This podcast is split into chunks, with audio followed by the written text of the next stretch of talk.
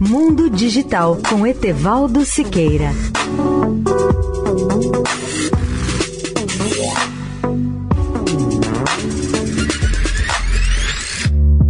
Olá, ouvintes da Eldorado.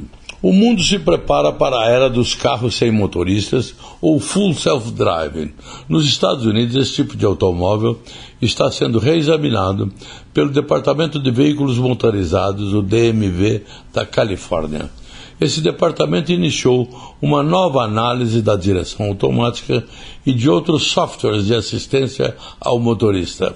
Um porta-voz do departamento disse que a Tesla foi notificada sobre a revisão que é feita separadamente da avaliação do uso do termo autoconduzido.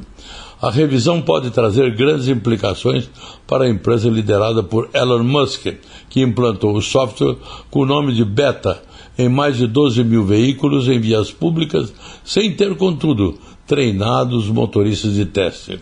Atualmente, a Tesla instala atualizações sem fio com o software para os motoristas que receberem acesso antecipado ou passarem por uma triagem de segurança, além de pagar 10 mil dólares. A empresa diz que os motoristas devem ficar atentos o tempo todo. Se os carros forem considerados autônomos pelo departamento, no entanto, eles vão precisar de ser registrados no Estado. Os fabricantes devem fornecer relatórios anuais sobre a frequência com que seus veículos se desativam do modo autônomo e os motoristas de teste devem estar inscritos em um programa de aviso de tração de registro de direção. Leia o artigo no portal mundodigital.net.br. Etevaldo Siqueira, especial para a Rádio Eldorado.